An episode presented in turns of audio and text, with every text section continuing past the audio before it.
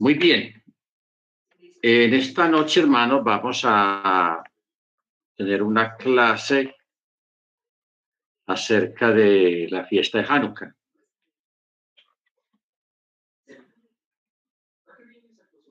Ah, ustedes saben que Hanukkah es una fiesta que no fue establecida por el Eterno en la Torá. O sea, no es mandamiento celebrar Hanukkah. Habíamos hablado la vez pasada de que existen dos fiestas, aparte de otras menores rabínicas también. Está la fiesta del árbol, está la fiesta de las naciones, hay varias fiestas de demás, pero son ya rabínicas y menores. Pero así hay, existen dos fiestas que son de carácter rabínico o simbólico en conmemoración de que el Eterno guardó al pueblo hebreo de una limpieza étnica. Pues en, palabras modernas se llama una limpieza étnica. Por ejemplo, se, me, se me fue. En el año 1912, eh, allá en, el, en, en Países Bajos, Europa del Este, mataron a, una, a toda una población, una nación, fue destruida completamente porque otros países odiaban a esos ciudadanos, a esa gente, y los mataron casi a todos y los desaparecieron. En los Balcanes, hace unos 25 años, también eh, en Kosovo, todos esos lugares por allá, también hubo una limpieza étnica, una guerra que lastimosamente pues, fue respaldada por Estados Unidos. Eh, le hicieron creer al mundo de que estaban defendiendo una invasión, pero lo que estaban haciendo era invadiendo un país para acabar con todos los serbios. Los serbios. No, eran los serbios contra los kosovos en los Balcanes. Eh, los serbios fueron comandados por Milosevic. Bombardearon varias ciudades y varios pueblos y dele y dele y dele y acabaron con toda esa gente. Eso fue una limpieza étnica. Los españoles aquí en América también hicieron una limpieza étnica, mataron a casi la gran mayoría de los indígenas que habían acá en América. Algunos los destruyeron completamente y otros no los pudieron destruir porque los indígenas se defendieron y otros huyeron a otros lados. Eh, en África también han habido limpiezas étnicas. O sea, matar a otra persona o a un pueblo por su raza o por su fe o por sus costumbres. Entonces, cuando el pueblo hebreo estaba en Babilonia, en aquellos 70 años de Babilonia, ahí trataron de hacer también una limpieza étnica, destruyendo a todos los judíos que vivían ahí en Babilonia, que no eran poquitos, eran muchos estaban esparcidos por todo el reino. Entonces, eh, comandados por Amán, por Amán. El Eterno usó a Hadassah o a la reina Esther y usó a Mordecai, su tío, para que los pudiera librar y primeramente el Eterno fueron librados de esa matanza. Entonces, en conmemoración a esa libertad y a ese milagro de haber sido librados de una muerte segura, todo el pueblo hebreo, los rabinos de esa época dictaminaron establecer como un festivo, una conmemoración de esa fecha. Estamos hablando de la fiesta de Purim.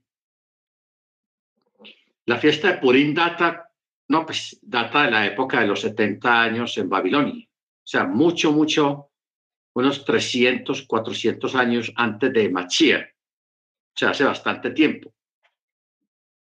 Los judíos a través de la historia han celebrado la fiesta de Purim hasta el día de hoy. La celebran. Ellos son conscientes de que esa es una fiesta conmemorativa, o llamémoslo una fiesta nacional conmemorativa en, remembranza de ese gran milagro que el Eterno les hizo a ellos. Luego, unos en el año 160 antes de Machía, antes de Cristo, vino un rey sirio, un rey sirio de la dinastía de Seleucida, que se llama Antíoco Epífanes rey de Siria, y invade Judea y él trata de destruir también a los judíos, pero él lo hizo no a nivel de guerra ni de matanza, sino quitándoles su religión, su fe, sus creencias. Entonces, esto duró muchos años y dentro del pueblo un sumo sacerdote, Judas Macabeo, él se revela y levanta un ejército de judíos, de israelitas, para rebelarse en contra de los sirios. Entonces ellos dieron golpes a los sirios, porque por eso la palabra macabeos quiere decir martillo, como el martillo que da golpes, porque ellos armaron lo que hoy en día llamaría una guerrilla una rebelión. Entonces ellos atacaban a los sirios y se escondían y así durante años y años y años los fueron debilitando a los sirios porque eh, ellos estaban desesperados porque los sirios a través de Antíoco Epífanes empezó a, a restringir la celebración del Shabbat, la celebración de las fiestas, el matrimonio israelita, lo, contaminaba. Eh, los quería obligarlo a comer carne de cerdo. O sea, quería arrancarle la fe a los israelitas, a los judíos. Y el colmo de los colmos fue cuando él ofreció un cerdo, un marrano, en el altar.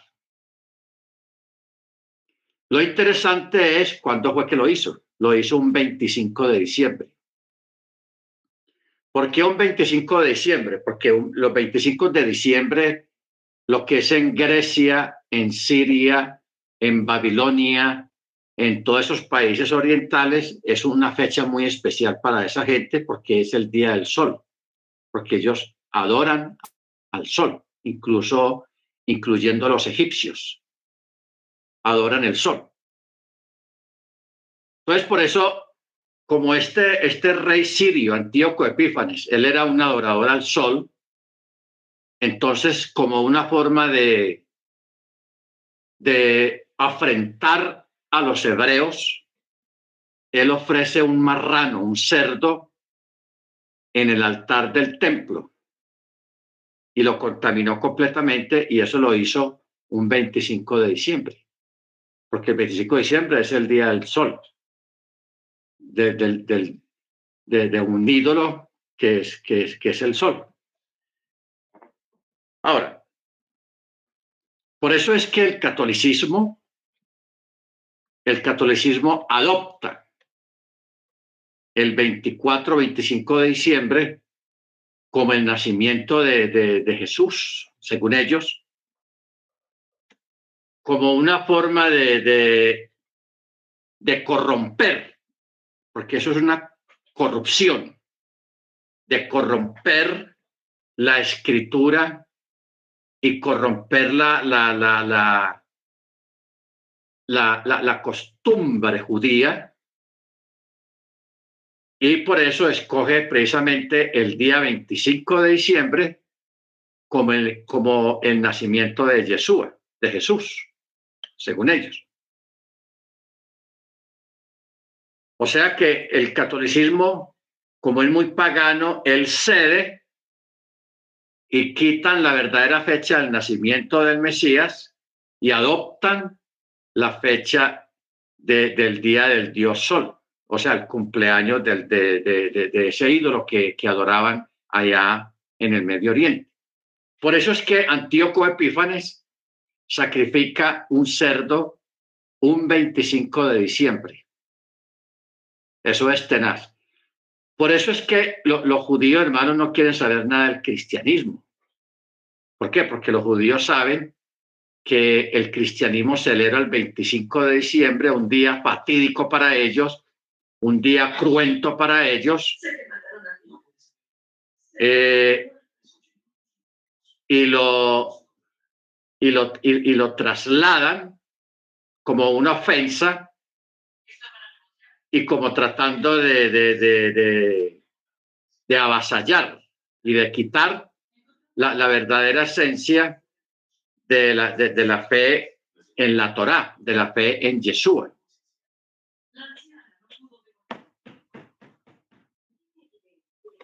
Entonces,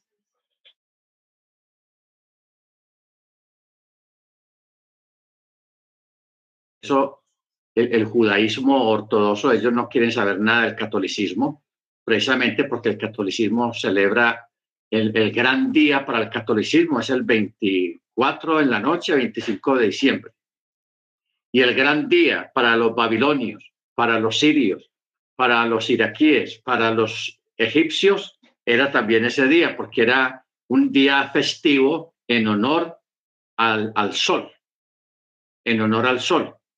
Por eso es que las misas principales del catolicismo se celebran el día domingo, porque el día domingo es el día del sol. O sea, una de las grandes divinidades o ídolos que había en esa época era el sol. Por eso es que el día domingo es Sunday. Sunday, que en, inglés es día del sol. Así se, así se, se, traduce en inglés, en español, el día del sol. O sea, la gente cuando está haciendo sus servicios, sus misas y sus cosas el día domingo, están honrando supuestamente al Eterno, a Dios, pero están honrando esa, al, a ese ídolo principal de la antigüedad, que es el sol. Bendito sea el nombre del Eterno. Nosotros sabemos, hermanos, que Yeshua nace en la fiesta de Sukkot. Y la fiesta de Sukkot ya pasó hace tiempito. Él nació en Sukkot, ya tenemos, hemos explicado eso, por qué, cuáles son las pruebas, etcétera, etcétera, del nacimiento del Mesías, en la fecha del nacimiento del Mesías. Muy bien. En esta época, hermanos, tumultuosa en, Israel, la mayoría de los judíos se aparta del templo, no vuelven al templo. ¿Por qué? Porque Antíoco Epífanes, él contrata sacerdotes para que le enseñen a sacerdotes que él trajo extranjeros, ni siquiera eran judíos, sino sacerdotes sirios y griegos, para que los sacerdotes originales le enseñen a los, a los otros cómo era que, cómo se hacen las cosas en el templo, en el Beit Hamikdash. Entonces los judíos celosos de las cosas del Eterno, ellos no volvieron al templo. Otros sí siguieron yendo normalmente, pero la gran mayoría no volvieron al templo. ¿Por qué? Porque el templo, el altar había sido profanado con la sangre y la carne de un cerdo. Eso es lo que llaman la abominación desoladora. Ya había sido profanado. Los sacerdotes que estaban allí administrando no eran de la casa de Aarón, eran extranjeros. O sea, eso se volvió, hermanos, una, una cosa tenaz, un desorden muy grande. Entonces, como eso duró tantos años, porque eso no fue un añito, dos meses, no, eso fueron 10, 20, 30, 40, 50 años que duró esa situación. Entonces los judíos que no volvieron al templo empezaron a reunirse en casas, en algunos lugares, a reunirse en las casas, y ahí poco a poco se fueron formando las yesivot, las yesivas, las yesivas, y se fueron levantando grandes maestros, como lo fue Gilel, Chamay, eh, y otros de esa época, y Gamaliel también, de esa época se levantaron grandes maestros que tenían sus escuelas, sus yesivas y su metodología de enseñanza. O sea, no pensemos, hermanos, que los fariseos, los saduceos, los herodianos siempre existieron toda la vida. No. Eso, e, e, esos grupos vinieron a existir a partir de la necesidad y de la crisis que Israel estaba teniendo en esa época por, por el asedio de Antíoco Epífanes. ¿Ok? Entonces, lo, lo, que ocurrió en Israel, hermanos, fue una situación muy, muy, muy difícil, muy complicada, porque los le estaban restringiendo mucho de su propia tierra lo estaban restringiendo mucho en sus costumbres, en las fiestas, en el Shabbat, en el matrimonio. ¿En qué sentido en el matrimonio? Eh, cuando un judío se iba a casar, la novia, la futura esposa, tenía que acostarse o tener relaciones con un teniente o con un soldado o con un militar de los, de los sirios. Entonces llegó un momento en que eso eh, o sea, ya los, los judíos, los israelitas ya no querían casarse para no tener que pasar por una situación de esas. ¿Ok? Porque les estaban profanando la santidad del matrimonio. Y castigaban con cárcel a los que guardaran Shabbat, a los que fueran a celebrar las fiestas eso fue una cosa, hermanos, muy complicada, muy complicada. Por eso, eso fue una, una preapertura de lo que Daniel llama la abominación desoladora o la abominación de la desolación. ¿Qué quiere decir la abominación de la desolación? Eso está en Daniel y Yeshua también habló de eso, porque eso se va a repetir. De que el santuario, la presencia del Ruach se retiró del santuario. Porque quiere estaban ahí en el templo sacerdotes extranjeros, no aprobados por la Torá. El altar estaba contaminado. Estaba contaminado por causa, Mateo 24, 15. Estaba contaminado por causa de un cerdo, imagínense eh, el, cerdo, que es un animal que está prohibido en la Torá y, para ingerirlo, para comerlo, porque es abominación, y que llegue alguien y sacrifique un cerdo en el altar. Eso fue, hermanos, tenaz. Eso fue una profanación y una contaminación del templo. Mateo 24, 15,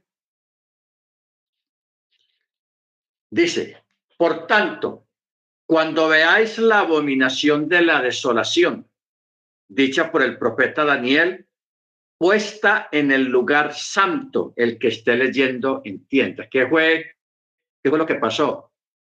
El cerdo lo sacrifican, sacan la sangre y la, y la tiran o la rocían al lugar santo.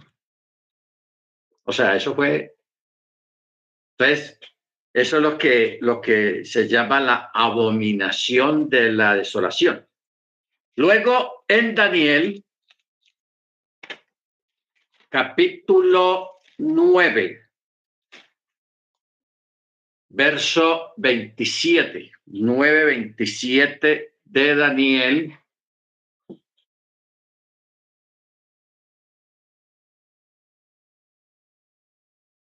A cesar el sacrificio y la ofrenda. Después de la muchedumbre de las abominaciones vendrá el desolador hasta que venga la consumación y lo que está determinado se derrame sobre el desolador. Es un juego de palabras tenaz. Pero bueno. Esta, este texto se está refiriendo a la otra semana que falta. Siete años. Que los siete años, a la mitad de la semana, va a ocurrir algo parecido a lo que hizo Antíoco Epífanes. El antimachía. Eso lo va a hacer el anticristo. El antimachía va de nuevo a contaminar el templo.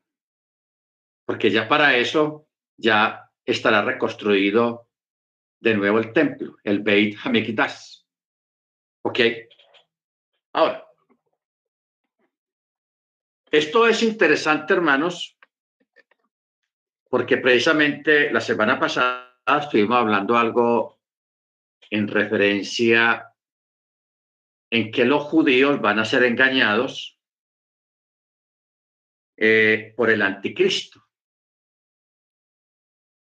O sea, ellos va a aparecer un personaje y que los judíos van a decir, ese es el Mesías, el anticristo. O sea, usted sabe lo que es, hermanos, cometer un error tan garrafal de que venga el mismísimo antimachía y que los mismos judíos lo designen y lo nombren el Mesías que ellos están esperando. Eso es una barbaridad, pero eso va a ocurrir. Claro, para que eso ocurra, ¿qué es lo que va a pasar? Este tipo el antimachía, el anticristo.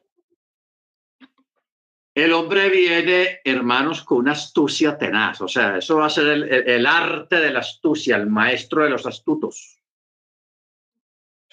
Ustedes saben que existen unas grandes religiones en el mundo, que es el judaísmo, el islam, el catolicismo y incluyamos ahí al cristianismo protestante, o sea, los metodistas, los bautistas, los testigos de Jehová, los mormones, los eh, adventistas, toda esa gente.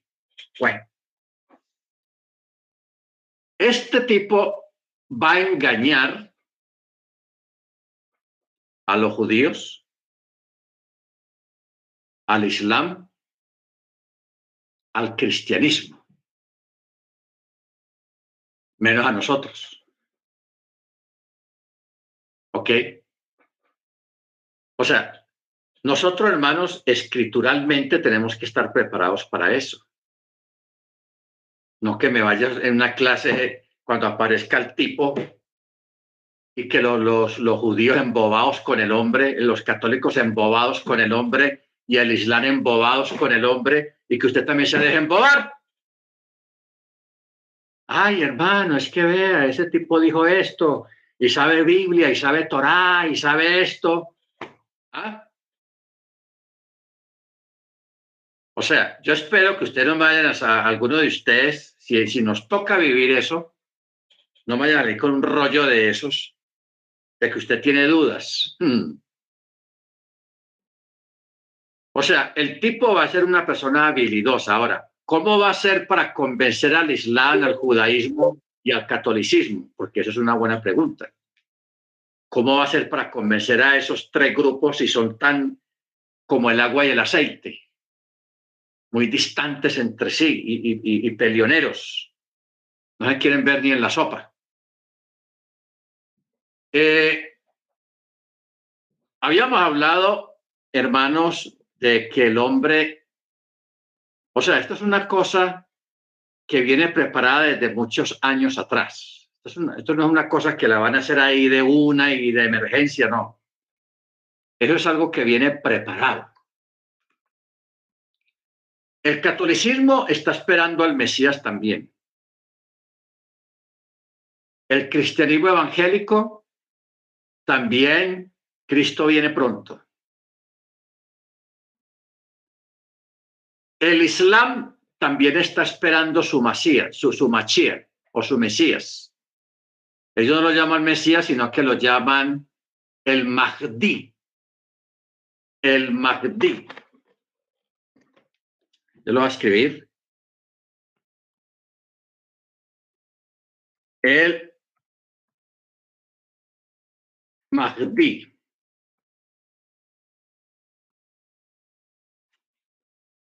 El Mahdi.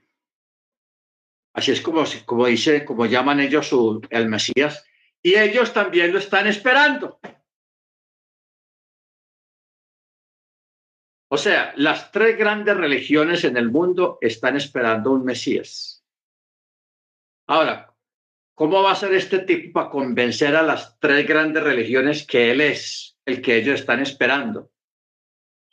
Pues sus hermanos, mire usted cómo está esto de bien preparado en las pinturas que tiene el Islam de, lo que ellos piensan como es el Mahdi, es un tipo con ojos, con ojos serenos, con barba, bien parecido. Así lo pintan ellos. Igualito al cuadro que tiene el catolicismo de, de Jesucristo tipo con una melena, barba, una nariz aguileña, unos ojos serenos, todo bonito, todo bien parecido. Y también el, el judaísmo, pues el judaísmo, ustedes saben que los judíos usan barba, los ortodoxos usan barba normal. Y también el, el, el, hay otra religión que se me la había omitido, que es el, el, el hindú, los hindúes. Ellos también esperan un, un, un, un Mesías. Y cuando usted ve el dibujo que los hindúes tienen, también es un tipo con barba y con un rostro sereno, bien parecido. O sea, uno pone las fotos de, de, los cuatro dibujos que hay del Mahdi del Islam, del Jesucristo católico, el Jesucristo evangélico, el, el, el, el de, el de los hindúes y el de los judíos es igual. O sea, tiene casi la misma fisonomía todos los cuatro dibujos. O sea que cuando usted, cuando usted vea un barbado bien parecido, que empieza a, resurgir en el mundo, que empiece a, llamar la atención, a ser muy famoso y a tener autoridad y que la gente le, se rinde a los pies de ese tipo. Usted, hermanos, como, como lo del chavo, que se le, se le paren las antenas para observar bien la situación y no dejarse engañar. Ahora, cuando vino Antíoco Epífanes, hermanos, este tipo, los judíos pensaban que él era el hijo de perdición, porque es que la, la, lo de la antimachía, vamos a aclarar esto que es muy interesante. El judaísmo toda la vida, a través de toda la historia, ha sido consciente de que a través de la historia se ha presentado un antijudío, un antisemita. Ellos lo llaman el espíritu de Amalek. ¿Se acuerda? Allá en Éxodo, que el Eterno profetizó y le dijo a, a, a, Moche, y Yahweh tendrá guerra con Amalek de generación en generación. Ojo con eso. Yo tendré guerra, dice el Eterno, con Amalek de generación en generación. O sea, antes de Machía se le llamaba el espíritu de Amalek. El espíritu de Amalek. Entonces, cuando vino este Antíoco Epífanes, los judíos dijeron, ahí está, ese es Amalek los filisteos,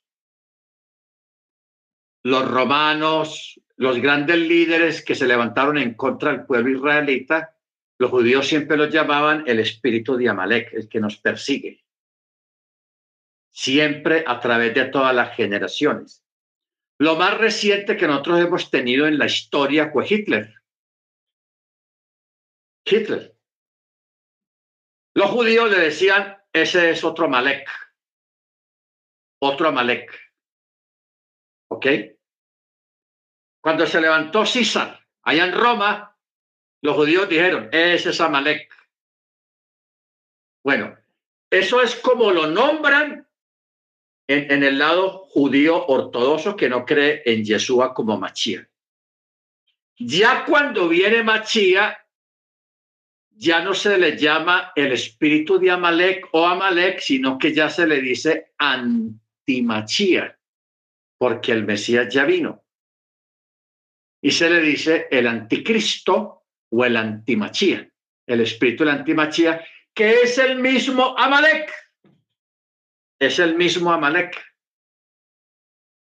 Ok, no vamos a decir que son dos, que este de la chimachía es uno y que Amalek el otro, no, es el mismo. Simplemente que a través de la historia cambia de nombre, cambia de figura, se posesiona de alguien para que eh, haga lo que él quiere en contra del pueblo hebreo, pero es el mismo Amalek. Hoy en día nosotros lo llamamos el anticristo, el antimachía. Tenga usted eso bien claro. Tenga eso bien claro, porque cualquier día usted puede escuchar a un rabino en, en, YouTube, un ortodoxo que no cree en Machía, y él va a hablar de Amalek. Y usted va a decir, ve, tan interesante eso. Amalek, uy, sí, está en la Biblia. Mira lo que dice eh, allá en, en Éxodo. Y Yahweh tendrá guerra con Amalek de generación en generación. El problema aquí es, hermanos, que el problema es que cuando venga el antimachía, o sea, lo que es Napoleón, lo que es Hitler, lo que es César, lo que es Amán, lo que es todos esos grandes personajes en la historia que se han levantado en contra del pueblo hebreo, esa gente come chitos va a comer chitos al lado del que viene. Al lado del que viene. ¿Por qué? Porque el que viene va a ser un maestro. Ese no va a venir con ejércitos y vamos a matar y todo eso, no. Es el maestro de la mentira, de la astucia, del engaño. Porque para engañar a los hindúes, al islam, al catolicismo y al mismo judaísmo, se necesita estos cuatro grandes grupos, muy arraigados en su fe, para engañarlos se necesita mucha habilidad, pero él lo va a hacer. Porque el texto dice que los judíos lo van a aceptar y lo van a sentar en el templo como su machía. Porque es que el Mesías, dice la profecía, que Él se va a sentar en el templo como rey del templo. Amén. Entonces, los judíos, siendo engañados, lo van a sentar en el templo. Entonces, por eso es que dice aquí en Daniel 27 que a la mitad de la semana hará cesar el sacrificio y la ofrenda. O sea, los primeros tres años y medio, sabrosos, como dice el hermano Freddy, sabrosos lo que hemos dicho. Cuando los gobiernos en todo el mundo le empiezan a ofrecer a ustedes el mejor seguro médico, cuando haya empleo para todos, que en Estados Unidos se pague a 35, 40 la hora, los beneficios ha habido y por haber, cuando haya empleo en todos los países, cuando se, se acaben las guerras, cuando se, se termine todo eso, hermanos, ya está el anticristo acá. Porque el hombre viene con eso. Él viene a satisfacer las grandes necesidades que hay en el mundo actualmente. Que eso es un espejismo. Eso va a ser un espejismo que va a durar tres años y medio. Cuando ya el hombre tenga todo el mundo en el, en el bolsillo. ¿Por qué? Porque todo el mundo está contento. ya no hay guerra, no hay guerrilla, no hay narcotráfico.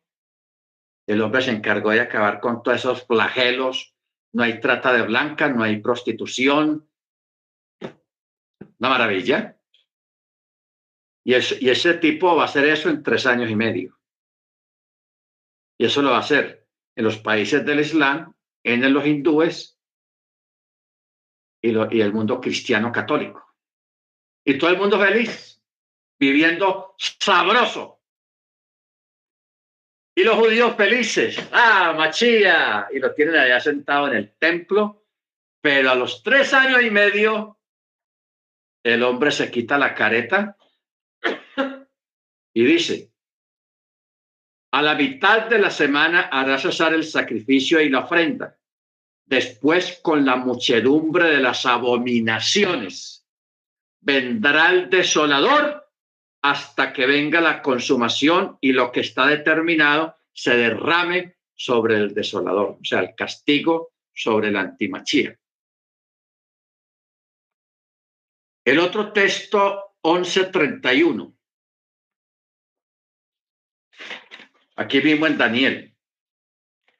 Dice,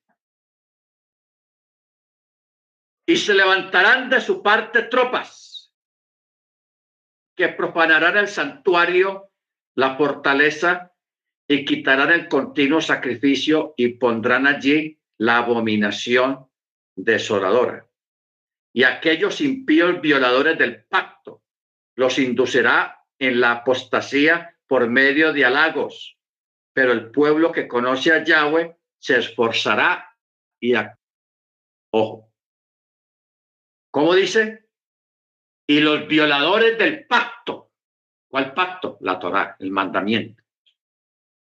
Inducirán a los creyentes a la apostasía. ¿Qué es apostasía, hermanos?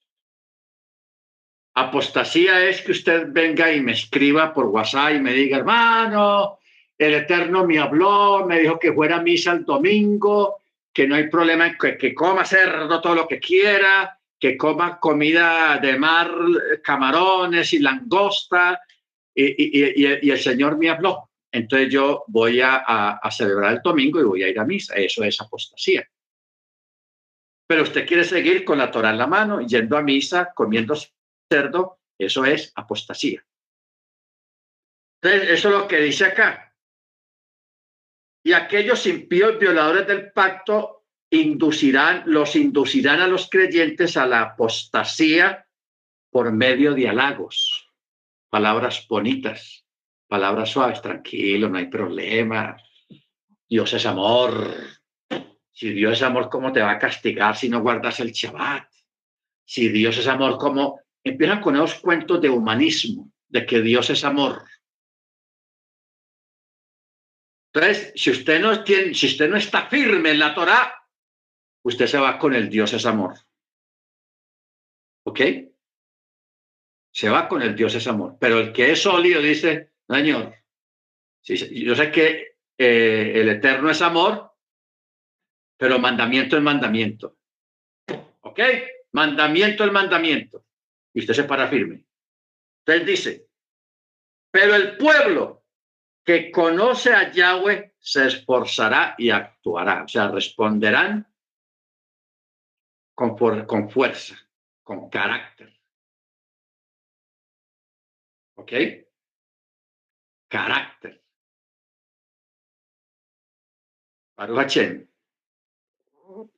No, es que es que antojada, estoy antojado, estamos en diciembre.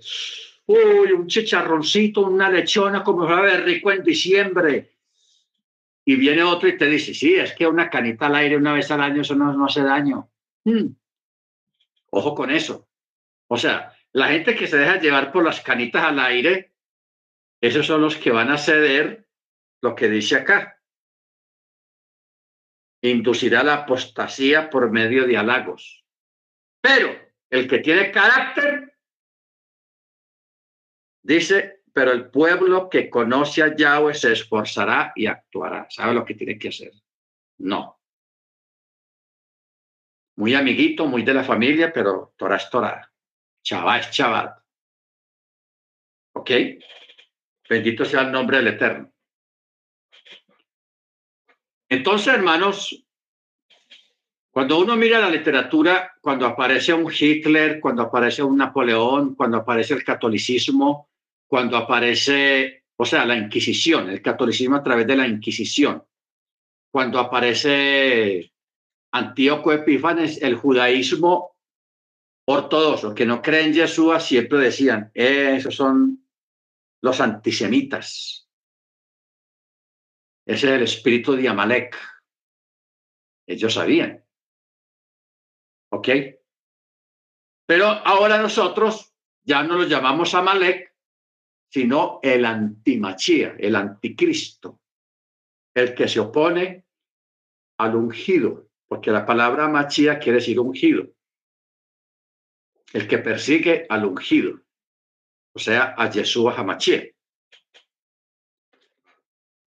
Por eso cuando ocurre lo de Antíoco Epífanes, hermanos, eso, el, judaísmo se, se, alborotaron bastante porque ellos pensaban que ese era el, el, de la abominación desoladora y no se equivocaron. ¿Ok? No se equivocaron. Yo, eh, yo quiero, hermanos, que nosotros entendamos algo que está en toda la escritura. Que hay eventos que se repiten. Yo estos días estaba viendo un video de un geólogo que mezclaba Biblia con ciencia, con geología. Y él estaba explicando de que antes del diluvio universal, hubieron otros eventos cataclísmicos muy fuertes, parecidos al diluvio, pero eran locales en cierta región. ahí me dio, me dio satisfacción porque ah, yo siempre he dicho eso, y eso lo hemos enseñado, de que antes del diluvio hubieron otros eventos parecidos al diluvio, pero en determinadas regiones. Y el Eterno avisando, eh, el Eterno como reprendiendo al pueblo para que se arrepintieran aquella generación antiluviana, pero no lo hicieron. Entonces, como no lo hicieron, les mandó el grande, el diluvio total. ¿Ok? Por eso es que para los que murieron en el diluvio, cuando ellos fueron llevados, o sea, los muertos, fueron llevados a un lugar diferente. Ya eso lo hemos explicado. Bueno, volvamos a lo de Epífanes. Entonces, Antíoco Epífanes, él prácticamente con sus acciones y actitudes, ya los judíos ya no querían casarse, no volvieron al templo, se crearon las yeshivas. Y ahí, nació, el grupo también de Qumran, los esenios, porque eso también era una escuela, simplemente que era una escuela semi-recontra ultra ortodoxa, o sea, muy ortodoxa. Los, los ultra ortodoxos y los ortodoxos comen chitos al lado de los esenios. Esa gente era muy axeta, el problema, cuando usted lee que Pablo habla de aquellos que prohibirán casarse y comer alimentos que el Eterno creó para que se consumieran con acción de gracias, está hablando de los esenios. Porque los esenios, ellos prohibían el matrimonio. ¿Por qué? Porque ellos creían que el Mesías ya iba a llegar. Entonces dice, ¿para qué nos casamos? ¿Para qué matrimonio? Si el Mesías ya viene, el matrimonio nos, lo que nos va a hacer es que nos va a distraer va a ser una distracción. Pero a lo último se volvió una ley de la, prohibición del matrimonio y de comer, así fueran alimentos coches aprobados por el Eterno, pero están prohibidos también por ellos. Sea, era una gente recontra ultra, ultra ortodoxa, muy ortodoxos, de verdad, los esenios. Ahora, ellos llegaron a esa mentalidad porque ellos creían que el Mesías ya iba a llegar, ya, ya, ya, ya llega. Eso me hace recordar a mí en los años 80, en la iglesia cristiana. En la iglesia cristiana, en el año 75, entre los 70 y los 80, se levantaron grandes predicadores, evangelistas. esa era la época de Luis Palau, Jorge, Jorge Rasky, el de Gigi Ávila, Billy Graham, Jimmy Swagger, Jimmy Swagger. O sea, unos evangelistas muy potentes en las iglesias pentecostales en esa época. Y el mensaje de todos estos evangelistas era que Señor ya viene, ya viene, ya viene. Ya va a llegar. Entonces, muchos hermanos creyentes de las iglesias cristianas dejaron de, darle estudio a los hijos, al menos secundaria y universidad. Porque ellos decían, si el Señor ya viene, ¿para qué está el estudio a estos muchachos? ¿Para qué mandarlo a la escuela? No les dieron estudio. Que porque el Señor ya venía. Y mucha gente en esa época, yo recuerdo, dejó de hacer cosas importantes a futuro, o sea, de hacer cosas en, en pro del futuro, que porque ¿para qué pensar en el futuro ese Señor ya viene? ¿Por qué? Porque ahí estaban estos evangelistas en la radio, en la televisión, en las, llenando estadios, diciéndole a todo el mundo de que ya viene, Jesucristo ya viene, ya va a llegar, ya va a llegar, ya viene el rapto, el arrebatamiento.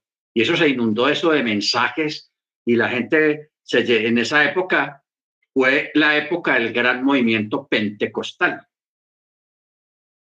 el gran movimiento pentecostal porque eso arrasó en esa época, arrasó con la iglesia bautista, arrasó con la iglesia metodista, eh, con la iglesia presbiteriana y con el catolicismo, porque el mensaje pentecostal caló con la palabra el Señor ya viene, ya viene el rapto. Esa es la época de este cantante Marino, ¿ustedes se acuerdan de Marino? Con esa canción Cristo viene. Bueno, el asunto es, hermanos, de que como el Señor no vino nada, se levanta una generación de adolescentes y de jóvenes sin, sin estudio, porque no se prepararon académicamente ni siquiera una carrera media, una técnica o universidad, porque el Señor ya venía, ya el Señor viene. Y el Señor no vino y ellos se quedaron sin preparación. Entonces, hubo un, periodo entre en los 80 y los 90 y el 2000 de, de gente en las iglesias cristianas sin preparación académica, trabajando en lo que pudieran trabajar ya rayando el, no, el 95 y el 2000, ya la gente se sacudió la cabeza y, dijo, no, ya eh, hay que poner a estos muchachos a trabajar, a, la nueva generación. Entonces ya ahí se levanta ya otra generación de muchachos de universidad, preparados académicamente, con carreras medias, carreras técnicas, etcétera, etcétera, que hizo mejorar la economía en las iglesias cristianas. ¿Ok? O sea, hay que, hay que ponerle mucho cuidado a eso. Uno, yo siempre decía, en esa época yo le decía a la gente, a los hermanos, uno tiene que vivir como si el Señor fuera a venir dentro de 50 años. O sea que tenemos que prepararnos para esos 50 años, de cómo vamos a vivir y de qué vamos a vivir. Pero también tenemos que vivir como si el Señor fuera a venir mañana. O sea, las dos opciones, para no exagerar mucho. ¿Ok? Baruch Entonces, Por eso hay que estudiar, los que están jóvenes hay que estudiar, los que tienen niños adolescentes hay que mandarlos a la escuela, a la universidad, en cuanto se pueda, etcétera, etcétera. O sea, vivir como para largo plazo, pero también estar consciente de que en cualquier momento puede presentarse una eventualidad. En este caso, la eventualidad que viene no es la venida del Señor, porque el Señor, hermanos, o sea, para que el Señor venga, todavía falta mucho tiempo. Falta mucho tiempo. ¿Por qué? No ha venido el antimachía todavía. Cuando aparezca el antimachía, tienen que pasar siete años. Los tres años y medio, muy buenos, y los otros tres años y medio, que es la gran tribulación. Juicio y cuando termine la gran tribulación, la población en el mundo va a quedar reducida para dar entrada al milenio. Siguen todavía mil años, mil años. O sea que póngale mil años, mil siete años todavía, porque después de los mil años Viene un tiempo corto que no sabemos de cuánto tiempo va a ser. Pueden ser dos años, tres años, cinco años, diez años. No va a ser muy largo el tiempo, que eso ya es el preludio del fin de todas las cosas y de la venida del el Mesías. La venida gloriosa del Mesías. ¿Ok? Baruch Entonces, hermanos, regresando a Antíoco Epífanes, no estamos saliendo mucho. Los macabeos se rebelan y empiezan a pelear en contra de los sirios. Eso fue una guerra de años, muchos años duraron en eso. Hasta que ya lo último ellos lograron vencer a los sirios lo lograron sacar de Judea, recuperar el control del templo, porque eso es lo que más le interesaba a los judíos, con tener el control del templo, recuperar el templo. Cuando ya logran entrar al templo, sacaron esos falsos sacerdotes y ya querían iluminar de nuevo el templo porque estaba a oscuras. Entonces para realizar el aceite, procesar el aceite, eso era con una mezcla de varios aceites y unas medidas especiales y cuando y eran cientos de lámparas en el templo, porque el templo no era como la, la, la, iglesia católica de su barrio, ¿no? Eso es un edificio grandísimo, lleno de corredores, aposentos, y todo eso tenía que estar iluminado día y noche. Eso de que apaguemos la luz, que porque ya llegó la hora de apagar la luz, no. En el templo tenía que estar encendido día y noche, 24 horas, 24 hours, 24 horas.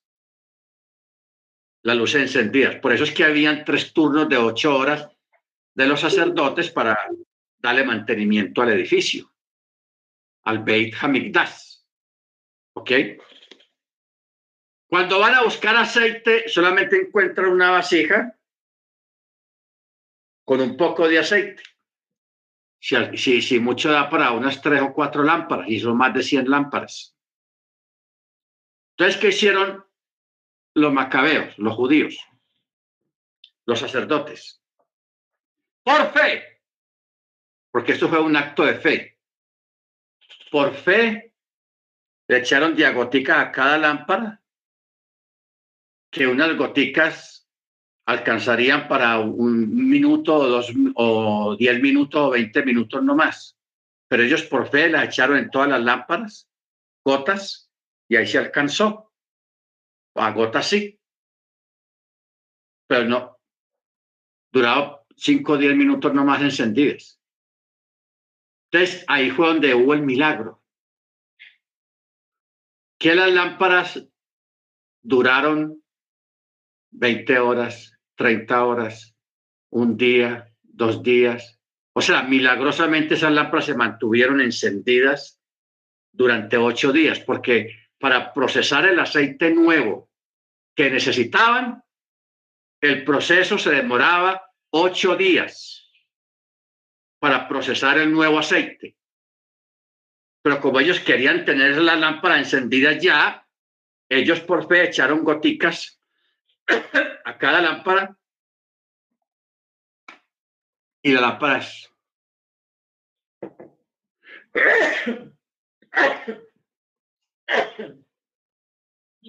Perdón.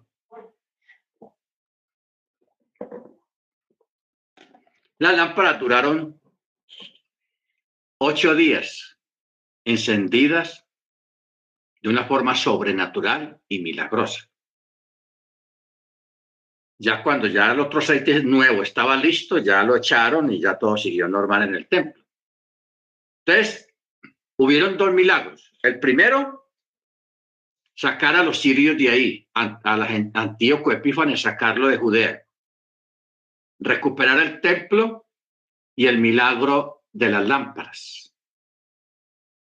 Entonces los judíos, los sabios, los rabinos, decretaron en conmemorar esa fecha del milagro de, de las luces. Se llama las luces las lámparas. Decretaron celebrarlo cada año. Ahí salió la fiesta que en aquella época lo llamaban la fiesta de la dedicación. La palabra dedicación quiere decir aniversario. Aniversario. Pues esa palabra tiene mucho significado, todo tiene que ver como, como como la, cuando ellos dedicaron el templo de nuevo, cuando ya lo purificaron, sacrificaron animales kosher, limpiaron todo y organizaron todo, entonces dedicaron de nuevo el templo con las lámparas ya encendidas. Y ahí se le dice la fiesta de la dedicación, que se celebra todavía hasta el día de hoy, se celebra todos los años. Hoy en día se llama Hanukkah. La fiesta de Hanukkah. O la fiesta de las luces. Porque los judíos la celebran, eh, adoptaron la, la, la, lámpara, la menorá, ellos le añadieron dos lámparas más y ahí donde queda, se, se arma la, la Hanukkah o la Hanukkilla. Tiene varios nombres. Uno le dicen la Hanukkilla, otro le dicen la Hanukkah, que es la lámpara esta de nueve, uno, dos, tres, cuatro, cinco, seis, siete, ocho, nueve. La menorá tiene siete. Si le quitamos, si yo te apuesta dos, son siete, que es la menorá. Pero la Hanukkah son nueve. ¿Por qué nueve? Porque esta, la del centro, es la que alimenta las otras ocho. Las otras ocho. ¿Ok? Bendito el Eterno. Claro, la, lámpara no es obligatorio que la lámpara tenga que ser así. Usted puede coger unos vasitos y coger las nueve velitas como usted la quiera armar. No es obligatorio ni tiene que ser así de ninguna manera. Tenga eso en cuenta, que eso no, esto no es Torah. Es una conmemoración. No es obligatorio celebrarla y el que la quiera celebrar tampoco peca. Está honrando al Eterno recordando un gran milagro del Eterno con su pueblo. ¿Ok? Bendito sea su nombre. O sea, no es ni obligatorio hacerlo, ni se peca no haciéndolo. Ahora, después de Machía, en el año 150 y 200 después de Cristo, aparece el catolicismo.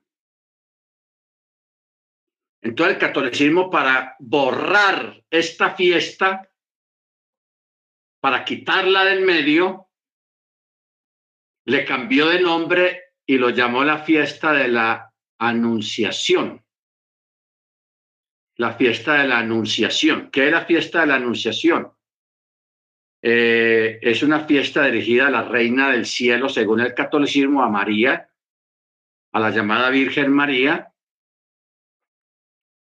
Entonces, de ahí, en el mismo mes, se borraron dos cosas, o se quitaron dos cosas, o se añadieron dos cosas. Primero, la fiesta del Dios Sol, 25 de diciembre.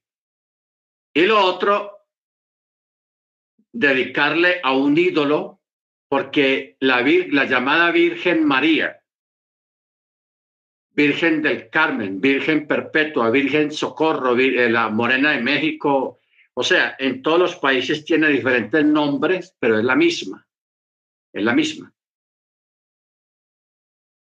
Quitaron el origen, la original de la fiesta de Hanukkah y lo convirtieron en la fiesta de los alumbrados. Los alumbrados. ¿Ok? Por eso es que la semana pasada fue el día de las velitas, ¿se acuerdan? El día de las velitas. Esa, ese día de las velitas, esa es una fiesta pagana dedicada a la, a la, reina del cielo católica, que es la Virgen María, que es la misma Diana de los Efesios, la misma Semiramis, la misma, en fin, tiene diferentes nombres, la Morena de México, tiene diferentes nombres, pero es el mismo ídolo, la misma abominación. ¿Ok? Bendito sea el nombre de Eterno. Entonces, el, católico quedó con eso de, del Día de las Velitas. Por eso lo copiaron de la fiesta de Hanukkah. Porque cómo se celebra, si usted mira un documento rabínico o de la Torá, cómo a través de la historia los judíos celebran la fiesta de Hanukkah desde la antigüedad. Estamos hablando desde antes de Machía, porque esta fiesta es muy antigua. Esta fiesta se celebra poniendo una januquilla o, las nueve velitas en el alfeizar de la ventana o en, la, en todo debajo del marco de la puerta. Mire que el catolicismo copió eso muy exactamente. ¿Dónde donde ponen las velitas siempre el día de las velitas, en, la, base de la, ventana o en la entrada de la, de la casa de la puerta. Eso sí lo copiaron bien. O sea, la fiesta de Hanukkah no es una copia del Día de las Velitas, no. Es el Día de las Velitas una copia de la fiesta de Hanukkah. Es bueno tener eso claro. Ya luego, eso se extendió culturalmente, especialmente en España. Ya comenzaron a sacar luces, crearon el árbol de Navidad, crearon las luces en las calles, los alumbrados en los parques, lo que hoy en día tenemos eh, a nivel de, de, en todas partes del mundo, los alumbrados. Mire cómo todas esas costumbres ahogaron la fiesta original. La ahogaron. Ahora, si usted, por ejemplo, un ejemplo, viene aquí a la casa del Moré, un ejemplo, y el Moré tiene luces, tiene varias lamparitas de estas con luces. Usted no vaya a decir, ay, el hermano está haciendo a los alumbrados como los, como los católicos. No. Si usted quiere poner varias luces en su casa, usted no está imitando a los católicos, son los católicos los que nos están imitando a nosotros y los que están imitando al judaísmo. No vaya a confundir ni vaya a pensar mal, ni vaya a ponerse a criticar de cosas que usted no entienda todavía. Por eso estamos, estoy explicando esto bien clarito. Acuérdese, el catolicismo apareció en el año 150, 100, 200 después de Machía. La fiesta de Hanukkah se celebra 160 años antes de Machía. Por eso es que hay un texto, el único texto que hay, en Juan 10, 22. Dice, vamos a leerlo a, partir del verso 19. Juan 10, 19 dice, y volvió a haber división entre los judíos por estas palabras. Y muchos de ellos decían, demonio tiene o está fuera de sí, ¿por qué lo oyen? Y otros decían, estas palabras no son de un endemoniado. ¿Puede acaso un demonio restaurar ojos a los, a los ciegos?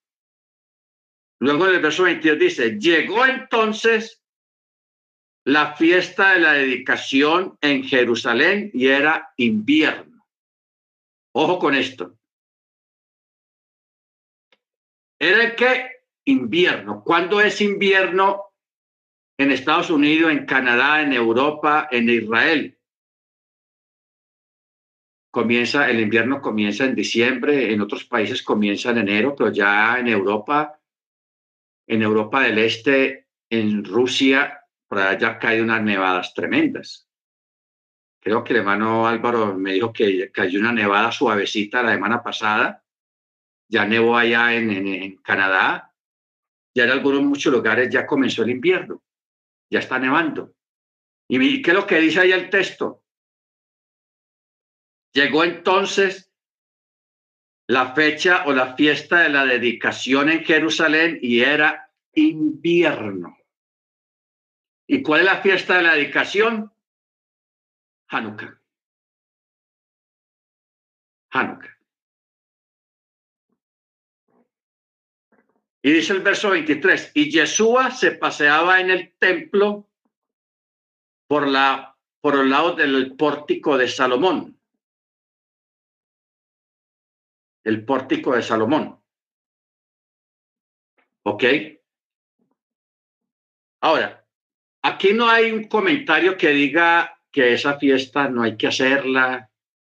Mire, que la menciona. O sea, la está mencionando en el sentido, dándolo a entender de que Yeshua para esa fecha de la fiesta de la educación estaba en Jerusalén. Ese es el detalle. En ese tiempo, en esa fecha, Yeshua estaba en Jerusalén. ¿Ok? En ninguna de las cartas apostólicas de los Chaliach dice que esa fiesta no hay que celebrarla. O sea, realmente no hay un comentario ni a favor ni en contra de la fiesta. El judaísmo, lógicamente, la ha estado celebrando a través de estos dos mil años después de Yeshua la ha estado celebrando normalmente. ¿Ok? Todos los años la celebra, la fiesta de Hanukkah. Bendito el Eterno. Claro, el judaísmo no obliga a nadie y ellos son conscientes de que esta es una fiesta eh, de carácter rabínica. O sea, no es una fiesta de Torah. Ellos la llaman fiesta nacional fiesta de aniversario de un gran milagro que el Eterno hizo con el pueblo en general. ¿Ok? Baruch Hashem. Si usted quiere celebrar la fiesta, celébrela, honra al Eterno. Si usted dice, ah, como eso no es toda, yo no la voy a celebrar, no hay ningún problema. No está pecando tampoco. Ahora, yo sí recomendaría celebrarla por el siguiente motivo. Como la mayoría de nosotros venimos de allá afuera, del catolicismo o del cristianismo evangélico, porque el cristianismo evangélico, infortunadamente, celebra todas esas cosas. Culto especial 24, 25 de diciembre, 31 de diciembre, culto especial, nacimiento de Jesús y todo eso, ok, no hay problema con eso. Y como eso viene arraigado en la cultura popular de, de la gente, entonces se acostumbra, si nos acostumbramos nosotros mismos y acostumbramos a los niños o los jóvenes a celebrar Hanukkah, no se van a como a contaminar tanto o a participar tanto de, de, las fiestas navideñas católicas. Es como una forma de combatir lo que el catolicismo llama el espíritu de la Navidad, celebrando Hanukkah. ¿Estamos de acuerdo? Pero repito, no es obligatorio. O sea, si usted no celebra Hanukkah, no está cometiendo una infracción a la Torah de ninguna manera, no la está cometiendo. Y si usted la celebra Hanukkah, honra al Eterno, y el Eterno dice, claro, yo honro a los que me honran. Amén. Bendito sea su nombre. Pero es bueno celebrarla por estos dos motivos. Honrar al Eterno por su gran misericordia, por haber librado al pueblo pero también como una forma de combatir el llamado espíritu de la Navidad. El espíritu de la Navidad. ¿Ok? Ahora, no lo quiero ver, no quiero verlo a ustedes, a cualquiera de ustedes. No, que el 24 vamos a hacer natilla, vamos a hacer buñuelos, vamos a comer esto. y, conservar como ciertas costumbres paganas. Porque no olvide que es el 25 de diciembre. Es el día del nacimiento del, del, del, del sol, de un ídolo. Eso es una cosa netamente pagana, el 25 de diciembre. Ok, eso sí es pagano. Bendito sea el nombre del Eterno. Entonces, este año, 25 de diciembre, cae Shabbat. Ah, bueno, nosotros estamos en nuestro Shabbat, tranquilamente, normalmente, aquí no ha pasado nada. O sea, nosotros tenemos que, aunque vivimos en medio de los paganos, en medio de los impíos, nuestra, nuestro Shabbat, nuestras costumbres ceñidas a la Torá, siguen adelante y están ahí siempre. Amén. Bendito su nombre. Entonces, ya se nos fue el tiempo, pero está muy interesante porque todo esto tiene que ver con, con paganismo, con Antíoco Epífanes, con costumbres y eh, las fechas tenebrosas esas del día del nacimiento del, del, dios Sol, que eso es un ídolo muy potente según la, el Medio Oriente, según esos países, pero que nosotros debemos de estar muy alejados de, de esas cosas. Bendito sea el nombre del Eterno, porque no olvide, un 25 de diciembre, Antíoco Epífanes sacrificó un cerdo en el altar. Este evento fue en el año 165 antes de Cristo, antes de Machía. Sacrificó un cerdo en el altar. Eso fue un sacrilegio y eso es lo que Daniel llama la abominación de la desolación. ¿Ok? Bueno, vamos a parar acá el miércoles. Eh, vamos a ampliar un poco más esto acerca de cómo celebrar la fiesta de Hanukkah. Pues algunos tips y también a traer un poco más de información acerca del 25 de diciembre, para que usted sepa y entienda qué son las cosas y cómo son las cosas, qué es lo que se celebra realmente un 25 de diciembre. Son cosas espantosas. Por algo se les llama la abominación de la desolación. Lo dijo Daniel dos veces y Yeshua también lo ratificó. Cuando veáis la abominación de la desolación, y está entre paréntesis, el que le entienda, nos lleva Daniel. Sea, Yeshua mismo habló del tema, hermanos. Mateo 24.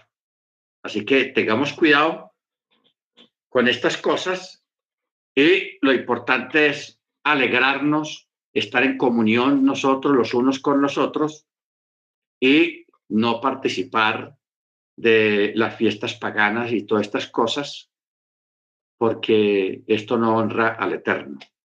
Amén. Muy bien.